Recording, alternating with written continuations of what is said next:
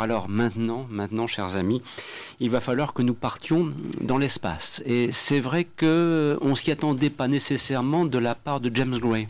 Voilà, pour qui connaît sa carrière, pour qui a vu Little Odessa, The Yards, La Nuit nous appartient, Two Lovers, The Immigrant, ou bien encore The Lost City of Z, on se dit, ben bon sang, James Gray fait comme Christopher Nolan et le voici parti dans l'espace en bonne compagnie avec Brad Pitt et Tommy Lee Jones pour Ad Astra.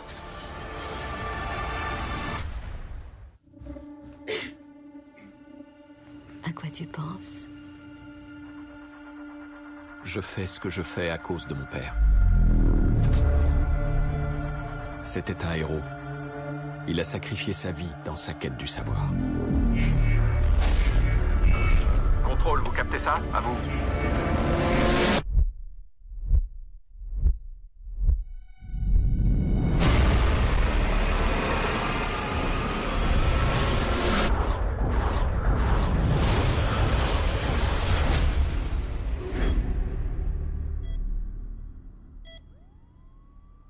Folie dehors. Il y a des incendies partout, des avions qui s'écrasent. Ils appellent ça la surcharge. Commandant, nous disposons d'informations hautement confidentielles. Que pouvez-vous nous dire du projet Lima? Alors, il faut bien le reconnaître, avant d'entendre les premières interventions euh, à propos de la réalisation de James Gray Ad Astra, qu'il y a quand même un petit souci avec la bande-annonce, et voire même d'ailleurs avec un extrait du film que nous avons relié, qui pourrait laisser à penser que c'est un film standard classique d'action, alors qu'on est beaucoup plus dans un registre contemplatif, pour ne pas dire métaphysique, bref, une direction à laquelle le spectateur lambda ne s'attendrait pas nécessairement, qui penserait voir une espèce de gros blockbuster en salle avec son paquet de popcorn. Méfiance, défiance donc, là pour le coup, le décalage entre bande-annonce et réalité du film, ce décalage est saisissant.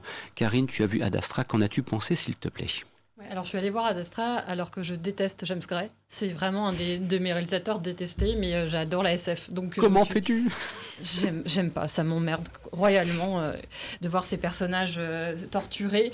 Et donc je suis quand même allée parce que c'est de la SF. Et c'est vrai que quand j'ai vu la, bande-annonce, je me suis dit il y a un peu d'action, un, peu étonnant pour James Gray, mais allons-y. Et du coup, bah, je, suis, je suis ressortie un peu mitigée de tout ça. C'est-à-dire que pour une fois, j'ai pas détesté un film de James Gray, donc je me dis il y, a du progrès.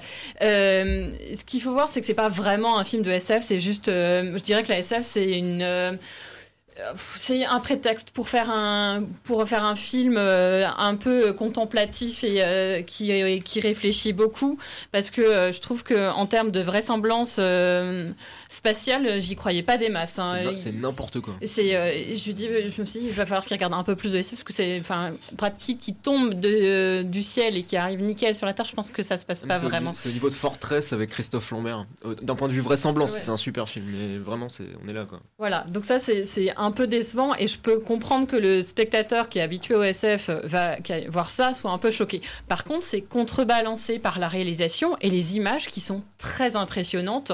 C'est assez beau. Ce que, montre James Gray de l'espace, c'est très réussi. Et, euh, à tel point qu'il y a des moments, je me disais, ah, il a sorti des images d'archives et je me suis dit, euh, non, ça n'existe pas. Il n'y a pas de, station spatiale sur la Lune, donc ce n'est pas des images d'archives. Donc voilà. Et, euh, ça, je, trouve que c'est vraiment très réussi. C'est de très, très belles images de l'espace. C'est très bien filmé. Quand Brad Pitt est, dans, les, navettes, c'est très lent. Et il y a une, une course-poursuite sur la Lune, là où on voit les problèmes de pesanteur et tout, avec les, euh, les, les, les, voitures qui, qui, montent dans l'espace, c'est très ralenti. C'est vraiment ça, c'est très réussi. vraiment, ça contrebalance l'invraisemblabilité de tout ce qui se passe. Et euh, voilà. Mais ça suffit pas à faire un film passionnant parce que le scénario n'a aucun sens. C'est-à-dire que c'est Brad Pitt, on le missionne parce que son père euh, a été envoyé il y a 30 ans sur Saturne euh, faire une mission pour trouver une vie extraterrestre. Et euh, comme la, Terre est attaquée, il se demande si c'est pas lui parce qu'il a disparu. Et euh, on comprend pas pourquoi il faut qu'ils rendent en contact, pourquoi ils vont pas directement sur Saturne. c'est Neptune. Hein. C'est directement sur Neptune, surtout qu'il faut deux mois de Brad Pitt pour y aller, donc c'est pas si long que ça. en plus, on se dit, les progrès sont, sont En 30 ans, on est passé de 16 ans à deux, deux mois pour y aller. bon.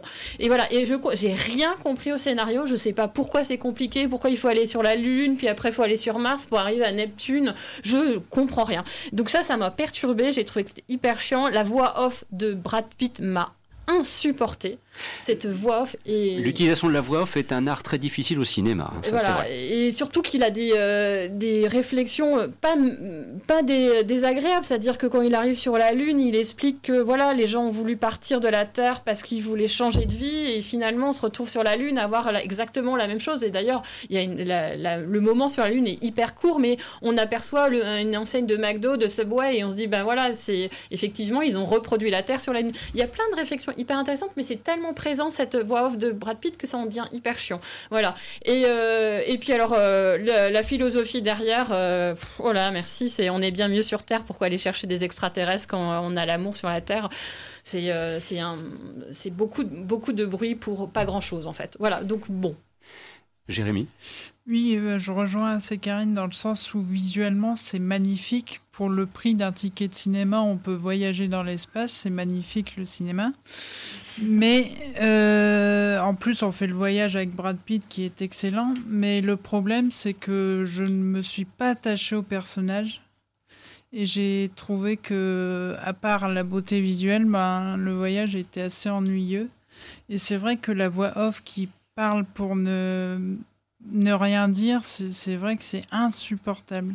Et le rythme est, lent, le scénario est vide, et c'est vrai que c'est à part la beauté visuelle, la réalisation, euh, le scénario euh, n'est pas intéressant. Alors, Elisa, peut-être un petit peu plus positive. Alors euh, oui, euh, plus positive, mais c'est peut-être parce que j'ai fait euh, section littéraire et qu'il y avait philo au bac. Mais voilà, moi je trouve que c'est vraiment dans la réflexion. Et moi d'habitude, j'aime pas la science-fiction, mais en fait, le fait que le film soit posé, qu'il y ait nombreux moments de silence, mais accompagné quand même d'une musique en crescendo, bah, en fait, ça accompagne presque nos émotions tout au long du film. Et je trouve qu'on s'ennuie pas en fait finalement le réalisateur joue de nous. Il, il joue de nous parce qu'il nous touche moralement et psychologiquement. Mais en fait finalement on traverse le temps avec le protagoniste et même qu'on en perd le, on en perd presque le fil du temps. Et euh, on, traverse le temps avec euh, Brad Pitt euh, véritablement. Mais euh, ça nous touche moralement et psychologiquement parce qu'en fait on est remis en question pendant les moments de silence tout comme euh, Brad Pitt euh, dans le film, euh, l'homme qui a toujours voulu accéder à une vérité un peu impossible, qui a toujours été euh, dans, l'ignorance de certaines choses et qui cherche toujours euh, cette vérité qui euh, ne détient pas en fait. Bah, en fait, il veut savoir tout sur tout, mais finalement, en fait, au final, il se connaît pas lui-même et c'est ce que j'ai trouvé très très fort. Pareil pour cette relation père-fils qui est vraiment mise en avant et ça m'a beaucoup touché, même que je suis ressortie en larmes alors que j'ai jamais pleuré pour un film de science-fiction, mais peut-être parce qu'au au final, c'est peut-être pas un film de science-fiction, mais de réflexion sur soi, sur l'être humain? Et aussi sur les relations père-fils. Et d'ailleurs, de, de, de, préciser qu'à côté de Brad Pitt, il y a Tommy Lee Jones, qui n'est pas le moins mauvais des comédiens qui soit du côté des États-Unis, ceci dit en passant. Euh, Justine, alors, Ad Astra bah, moi, je suis plutôt d'accord avec toi. Je trouve que bah, moi non plus, j'aime pas la science-fiction. Euh, directement, je vois une affiche où on me dit euh, tu vas partir dans l'espace. Moi, déjà, je dis il se passe beaucoup de choses sur Terre. Déjà, ça m'intéresse plus. Mais là, bon, bah, ça m'a pris. Alors, je comprends très bien les reproches en fait qui ont été formulés sur euh, voilà une certaine forme de lenteur, une certaine forme d'incohérence des fois euh, où il y, a des choses qui se passent où on se dit c'est pas du tout vraisemblable. Mais en fait, on s'en fout parce que je crois que c'est pas le fond du film. Je crois que c'est vraiment un film sur l'être humain, euh, sur un mec qui se pose des questions, sur un mec qui sait pas qui il est et qui se cherche.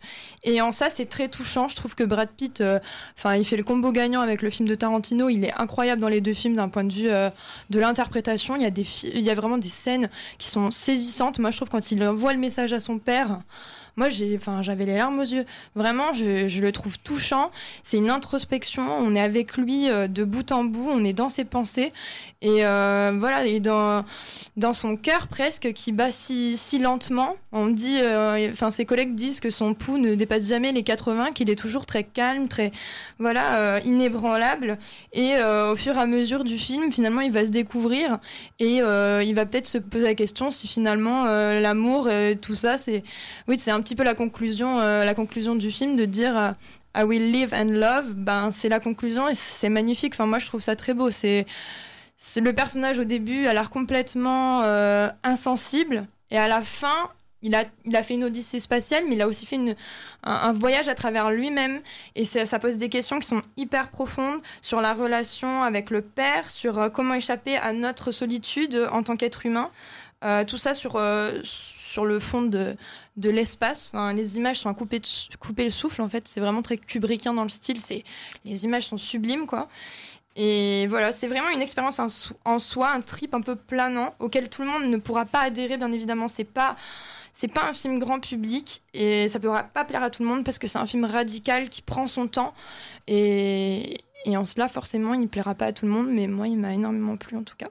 Alors rappelons que nous évoquons donc Ad Astra avec euh, Brad Pitt et Tommy Lee Jones qui est sorti ce mercredi sur les écrans. Et pour terminer ce tour de table nécessaire, euh, Michael, ton, ton avis donc sur Ad Astra, est-ce que tu te penches plutôt du côté de Karine, détestation profonde, Non, mais moi, indifférence ou bien euh, entre les deux? Moi, c'est un peu des deux. J'aime beaucoup euh, ce que fait James Gray, euh, mais, mais je trouve qu'il est plus à l'aise dans, dans un registre. Quand il fait du polar, c'est mieux parce que ça lui permet d'avoir des, des scènes un peu plus intimistes. Il est capable de, dans La nuit nous appartient, des- une scène dans un habitacle de voiture avec euh, juste un essuie-glace qui fait du bruit. C'est, il arrive à nous tenir en haleine avec ça. Et là, le problème, c'est que je trouve qu'il est peut-être un peu trop écrasé par, euh, bah, bah, par le, le cadre du film. C'est un truc hyper grandiloquent. Euh, du coup, c'est pour ça que le film, au final, je trouve que c'est une succession de petites scénettes. C'est parce qu'on a l'impression qu'il essaye de, de, de, de créer des micro-scènes là-dedans pour retrouver un peu son, son confort, en fait, de réalisateur. Et alors, il n'y a pas de souci. Je- Enfin, c'est le, le scénario, grosso modo, ça ressemble un peu à Apocalypse Now. hein. C'est euh, quelqu'un qui essaye de retrouver euh, Mhm. un mec qui, a- qui, a- qui, qui- qui est un peu devenu fou. Puis en chemin, en fait, il va, il y a toute une réflexion sur lui-même. Sur... Voilà. Par contre, euh, voilà, enfin les, les acteurs, enfin Tommy Lee Jones, je trouve, je trouve super. On le voit peu dans le film, je, je trouve, je, trouve vraiment très bon. Il est souvent très bon. Voilà. Par contre, euh, et puis voilà, encore une fois, plastiquement, c'est euh, c'est super. Voilà, les, les scènes de fou. Par contre, ouais, alors.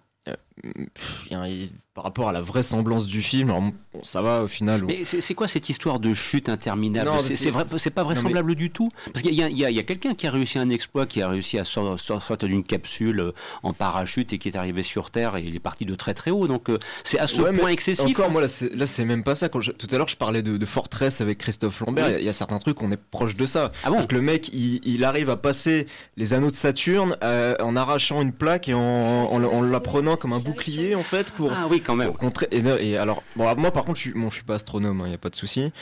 Par contre, je sais quand même que euh, rentrer par effraction dans une fusée par le réacteur au moment de la mise à feu, euh, il y a des chances que ça pique un peu. Quoi. je, je- je le sais, je- enfin, je, je pense pas. Enfin, il, le- le- il a- il a une perte de contrôle de sa fusée. hein, on parle d'une fusée, hein, mais lui, il a réussi à garer ça comme une Fiat Punto. Et voilà, tout, tout le film est, est complètement invraisemblable. Après, voilà, c'est du cinéma. Mais par contre, voilà, c'est juste que quand j'entends que il y a- c'est c'est quelque chose de très réaliste, de, de pas euh, de pas blockbuster et tout. Non, c'est c'est quand même pas super réaliste. Il n'y a pas besoin de il y a, il y a pas besoin de bosser euh, dans, dans l'aérospatial pour le savoir. Peut-être qu'on faisait référence au le côté réaliste, on faisait référence à la séquence de poursuite euh, sur la Lune qui est assez extraordinaire d'après les quelques images que j'ai que j'ai Ouais, pu bah oui, voir. parce que c'est une poursuite avec des pirates en fait. Voilà. Parce que la, la lune, il y a des no man's land dessus qui sont euh, qui où, quand vous allez dessus, vous faites attaquer par euh, c'est c'est Mad Max le truc. Bah, c'est ça qui est assez déroutant. Moi, quand j'ai vu ça, je me suis dit, quoi, c'est James Gray qui a fait ça? Mais non, c'est George Miller.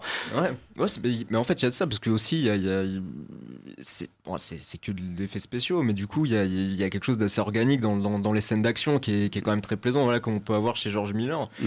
Et euh, effectivement, là-dessus, euh, là-dessus, c'est, euh, je, trouve le film assez fort, quoi. Mais par contre, ouais, visuellement, c'est, incroyable, quoi. C'est, un truc de dingue. Maintenant, c'est un film qui a souffert aussi de difficultés de production parce que ça fait un petit moment que Ad Astra on en parle. hein. C'est- c'est- on est quasiment sur une échelle de deux ans depuis le- la, la conception. Et il y avait une première date que de, de sortie en salle qui avait été annoncée, puis le film a été repoussé, ce qui fait qu'on peut supposer qu'il y a peut-être eu des retouches, euh, des scènes qui ont été retournées ou un nouveau montage de façon à peut-être essayer de donner un petit peu de cohérence à un propos Allez, c'est- euh, un peu peut-être un peu trop Bah, obscur. c'est- C'est peut-être le souci, c'est que je trouve que les, justement, parler de, de la voix off de Brad Pitt, il sursignifie euh, absolument tout, euh, toute son histoire ratée avec sa copine, euh, son truc avec son père. Enfin, vraiment, il nous explique tout, quoi. Voilà, il nous dit texto, voilà, bah, je fais ça parce que mon père il a fait ça et je suis dur parce que mon père il était dur avec moi. Et du coup, ça fait vachement pensum des fois le, le- côté, voilà, la voix off tout le temps, tout le temps, avec des, images de flashback. On se croirait chez Terrence Malick et tout. C'est voilà, c'est un peu, c'est, c'est, tu vois, c'est un peu lourdeau quoi.